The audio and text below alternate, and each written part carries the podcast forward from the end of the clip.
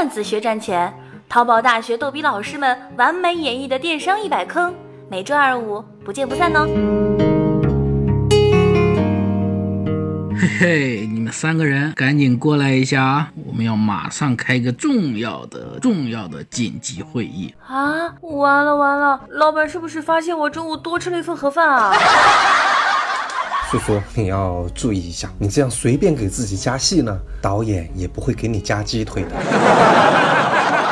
别吵吵了，说正事儿。刚才我上楼看到噼里啪啦快递拉了满满两卡车呀，两卡车全是隔壁老王家的货，我就奇了个怪了。咱家也是刚出了夏季新款，跟老王家同时上的新，为啥他们家一上活动就能爆，咱们家还是个大鸭蛋呢？老板，要不就让我使出这惊天动地的颜值，去和老王家的客服妹妹聊一聊，看看他们家的底细。怎么样，小易呀？我知道你一心一意为公司，但是你是不是还需要一面镜子来客观的评价一下自己的颜值呢？咱是有脸的。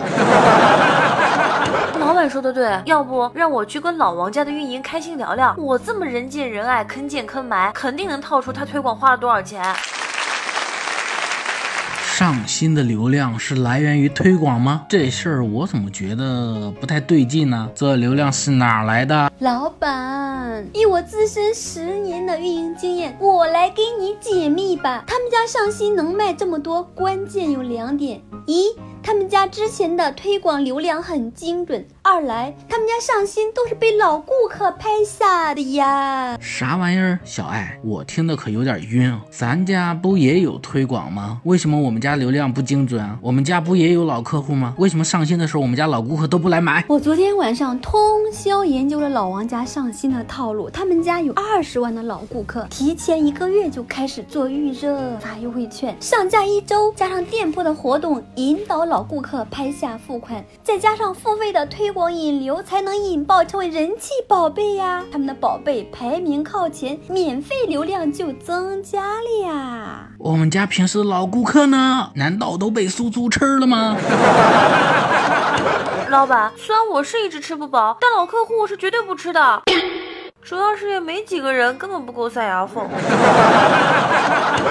不是不是，我是说，我平时也给他们发短信的，难道在上新的时候还要再发一轮吗？No No No，苏爷，老王家上新的时候从来都不发短信的，因为他们平常就把广告投放在购买过。收藏过、浏览过、放过购物车这些人群面前的呀，人家日常的推广人群很精准的哦。这下我算是听明白了，也就是说，老王他们家平时把把广告费就花在了精准的人群面前，所以上新的时候，他们的宝贝自然转化率就高了。那么问题来了，他们家老顾客来看的这些宝贝权重高不高呢？老板，你总算问到重点了。如果平时把广告投放在老顾客面，前上新拍下的老顾客宝贝的权重当然很高的呀。我们家店铺一天五十块钱的推广费啊，难道就没有办法做到人群的精准吗？我们店铺难道就没有粉丝的吗？老板，我最近可是潜心研究过粉丝运营的。我觉得呢，粉丝运营无外乎就八个字：吸粉、激活、沉淀、裂变。今后咱们家店铺一定得重视客户维护啊。俗话说得好，磨刀不误砍柴工啊。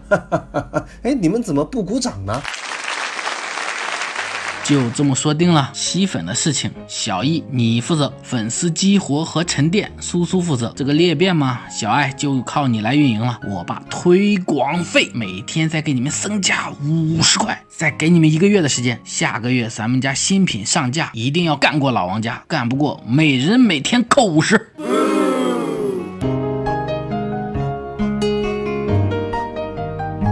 就这样，黑老板给运营小爱每天一百块钱的推广预算，让我们一个月内就把我们家的老顾客激活，然后呢，要在下个月就上新卖爆。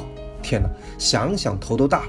于是我决定了，今天晚上我一定假装成一位英俊的客户，和老王家的客服妹子聊一聊，打探一下他们家的玩法，再做工作计划。那我也决定了，先去和那个老王家的推广胡开心好好聊聊。虽然他每次都会一脸贱笑的说，让你见笑了，来搪塞我，但是我要努力套路他们的运营计划，免得下个月黑老板又要扣我钱了。唉，命好苦呀！刚才我是答应了黑老板，可是这一天一百块，我怎么样能够让我们家上新下个月超过老王家卖五千单呢？各位亲爱的小伙伴，你们快给我支支招吧！这不，我已经加班三天三夜，还是没思路。本期的知识点呢，就在我们节目当中，大家可以多听几遍。欢迎大家在留言区评论盖楼哦。你也可以说一下你们家上新流量引爆的思路吧，跟我们一起来交流哦。